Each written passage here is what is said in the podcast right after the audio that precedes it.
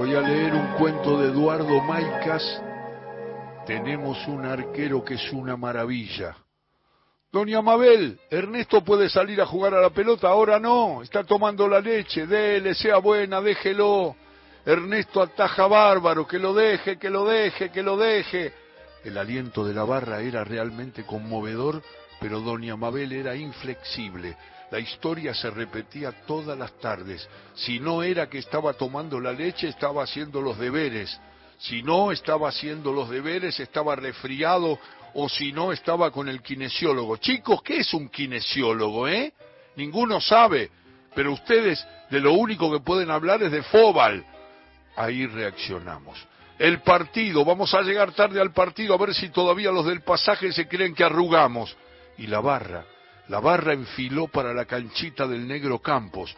La canchita quedaba en Olivera y Directorio. Estaba formada en la ochava de la esquina, en un cachito de terreno que le había sobrado a los pabellones.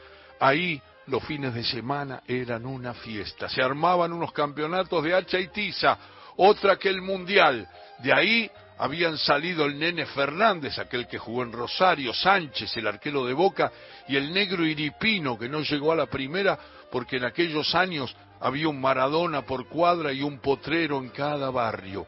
La caminata hacia la cancha era parte de la alegría. Se oyen ruidos de pelota y no sé, y no sé por qué será. El cantito estaba copiado de Pelota de Trapo, una película de Armando Bo, donde él personifica al crack de barrio que llega a jugar en un club de primera. No, no es un error, no falta la B de club. Club decían los Finoli, el del barrio era el club.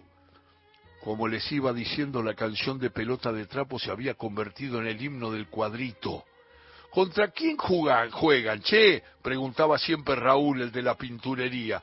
Contra corazones de Pinedo, contestábamos sin detenernos para no enfriarnos. ¿O se creen que el fútbol es de ahora? Contra corazones de Pinedo. Uy, esos son bravos. Tengan cuidado que tienen uno que patea como una mula. Ahí medio que arrugamos. Qué macana que no vino Ernesto con él en el arco. No nos meten ni una. Che, si a mí me cagan a goles, se la bancan. Miren que yo no atajo muy bien. El que se atajó fue el gallego. Un poco de razón tenía. El titular era Ernesto. A él, a la final, siempre lo llamábamos para sacar las papas del fuego. Pobre Ernesto, seguro que se quedó mirándonos detrás de la ventana. Seguro que él quería venir, pero la vieja era muy hincha. Cuando se desinflaba la pelota se la tendríamos que haber llevado a ella en vez de a la bicicletería porque inflaba las pelotas.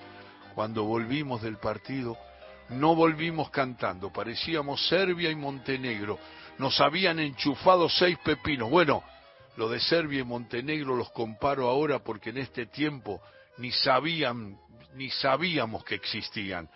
Cuando pasamos por la pinturería, Raúl seguía en la puerta. ¿Cómo salieron? Seis a uno. A la mierda, seguro que los seis se los metió el que patea como una mula. ¿Quién hizo el gol de ustedes? El que patea como una mula, pero en contra. Le pegó un balinazo que rebotó en el travesaño y se metió en el arco de ellos. Raúl se rió y nos dijo que éramos unos troncos.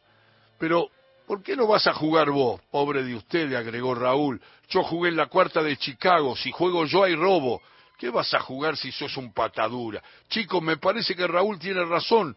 Nosotros somos los pataduras. Lo que pasa es que el gallego se comió los seis goles. Si venía Ernesto, ganábamos uno a cero. Yo no atajo más, se atajó el gallego. Así que para mañana consíganse otro.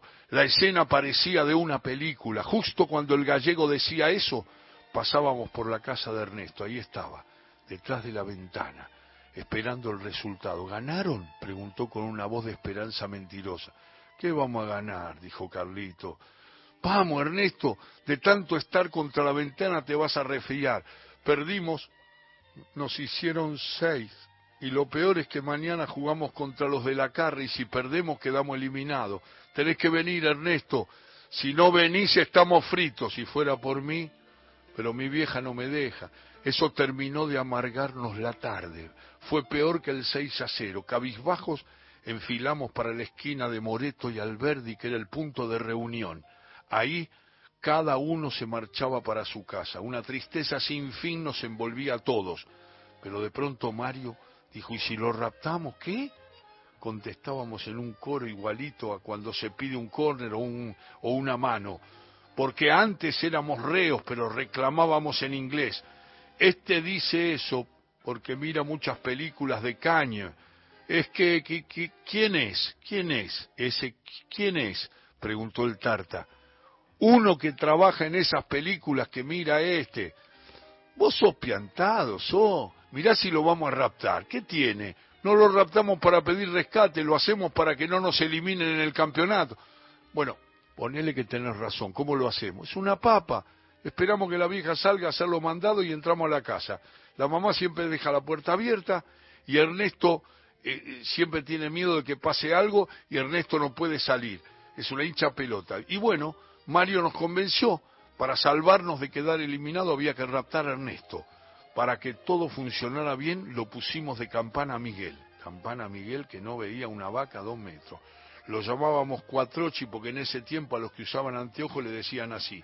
Claro, la puerta de la casa de Ernesto se abrió, salió mamá, Miguel que no venía, Miguel nos hizo una seña, empezamos a avanzar hacia la casa, pasamos por la pinturería, Raúl estaba en la puerta, siempre estaba en la puerta, nos vio todos juntos. Hoy contra quién pierden? Ninguno le contestó. Búsquense un arquero, les gritó. Mario tenía razón, la puerta estaba abierta, entramos. Ernesto se pegó flor de susto, pero después se alegró. Muchachos, me vinieron a visitar. Hoy contra quién juegan, contra quién jugamos, dirás. Vestite que nos vamos a la casa. Tan loco, mi vieja me mata.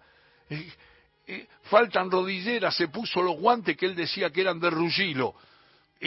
Pero no importaba, Ernesto no usaba rodilleras, costó un poco sacarlo de la casa, no porque no quisiera, sino porque la silla de ruedas era muy ancha, se atascaba en el marco de la puerta. Esta silla de ruedas de mierda es enorme, dije yo, pero Mario me corrigió sabiamente. Mejor, así cubre más el arco.